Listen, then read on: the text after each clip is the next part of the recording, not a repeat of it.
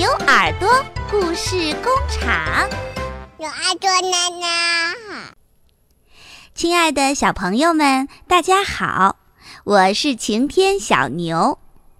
小朋友，你们知道自己的属相是什么吗？你又知道为什么会有十二生肖的属相呢？原来呀，这里有一个很有趣儿的传说。相传，在很久很久以前啊，人们都不知道计算年月的办法，于是呢，去找玉皇大帝来帮忙。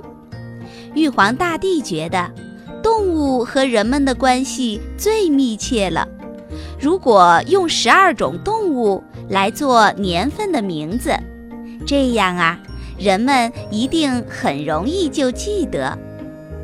不过，地上的动物有那么多，要怎么样才能选出十二种动物来呢？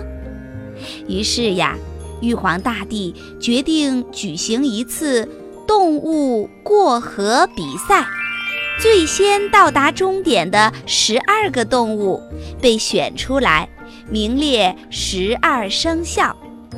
比赛的消息公布以后啊，所有的动物都纷纷地讨论起来，都希望自己能够赢得这场比赛。那个时候啊，猫和老鼠是最要好的朋友，它们每天吃在一起，睡在一起，亲热的形影不离。老鼠对猫说：“哎呀呀！”要是我们俩能够名列十二生肖当中，该有多好呀！不过我们俩的身子又小，又不太会游泳，怎么办呢？猫说：“喵，没关系，我们早点起来。我知道呀，水牛每天天不亮就起身了。”而且呀，它最会游水。到了那一天，我们请水牛驮着我们俩一起过河，不就行啦？老鼠高兴地跳起来说：“吱吱吱吱，好极了，就这么办。”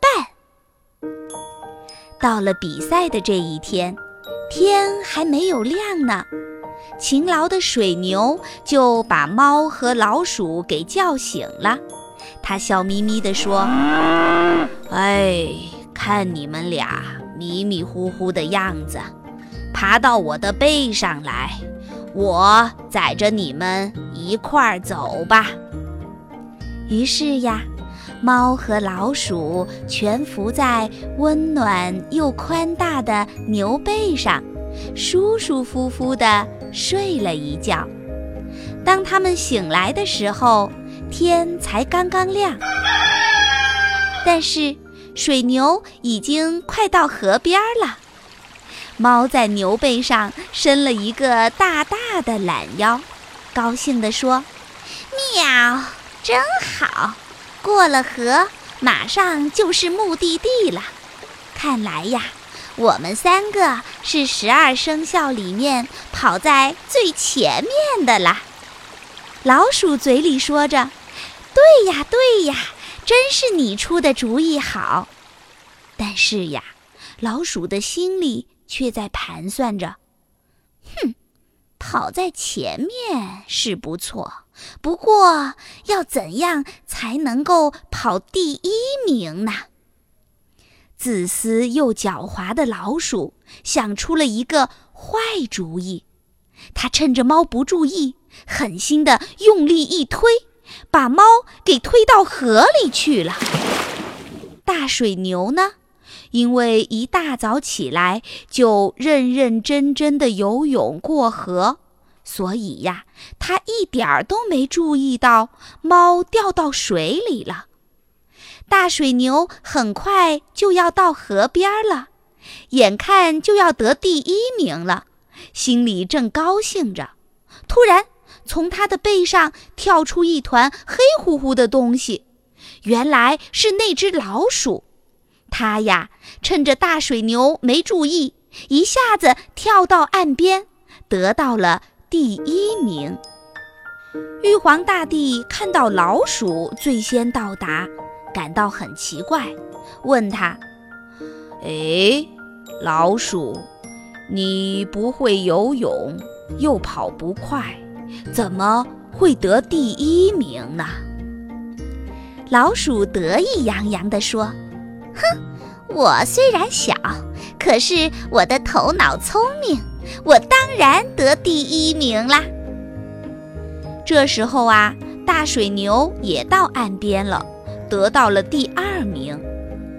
第三个到达的是老虎，它一身湿淋淋地跑过来，很自信地吼着：“嗷，我是第一名吧。”老鼠对老虎说：“哼，你，你只排第三，我才是第一名呢。”突然间，天边刮起了一阵狂风，一只巨龙从天空降下来。就在这只巨龙快到终点的时候，一只蹦蹦跳跳的小兔子飞快地跑到玉皇大帝面前，得到了第四名。咦，小兔子也不会游泳，它是怎么来的呢？原来呀，它是踏在一根木头上过河的。而龙呢，它本来会飞，应该最早到的呀。可是它去降了一场雨，才赶过来，所以耽误了时间。所以呀，它很认真的得了第五名。大蛇的到来引起了一阵混乱，老鼠和兔子最害怕了，因为蛇平常最喜欢吃老鼠和兔子，但今天它却很有礼貌地说：“今天我是特地来参加动物跑步比赛的，放心吧，我不会吃你们。”于是蛇得了第六名。马得了第七名，老山羊、猴子和大公鸡，他们三个是坐着一条小船来的，互相照顾着过河。于是他们三个得到了后面的三位名次。调皮的小狗也来了，其实呀，它早该到了，因为贪玩，在河里洗澡，耽误了时间。最后只得到了第十一名。眼看比赛快要结束了，大家都伸长了脖子，想看看最后一名是谁。过了好一会儿，才看到一只大肥猪慢慢悠悠地走了过来，一边走一边还喘着粗气儿问。是不是有好吃的东西呀？大伙儿听了，捧着肚子哈哈大笑，说：“哎呀，你可真是一个贪吃的家伙！”最后，猪得到了第十二名。玉皇大帝郑重地宣布比赛的结果：十二生肖的排名分别是。鼠、牛、虎、兔、龙、蛇、马、羊、猴、鸡、狗、猪。玉皇大帝的排名刚刚宣布完，猫急急忙忙地赶到了，它全身湿透了，一副很狼狈的样子。猫一来就赶紧问：“喵喵，我得了第几名？”玉皇大帝和善地说：“你来晚了，什么名次都没有啦。”猫一听啊，气得不得了，大声地说：“喵！都怪可恶的老鼠，我要吃掉它！”猫一边说，一边伸出锋利的爪子去抓老鼠。老鼠呢？知道自己对不起猫，又惭愧又害怕，吱吱叫着，赶紧躲开了。从此以后呀，老鼠随时都害怕猫来找它报仇，只要它一看到猫的影子，就没命的逃。而猫呢，也忍不下这口气，一看见老鼠呀，就不顾一切地向它冲过去。这就是十二生肖的故事。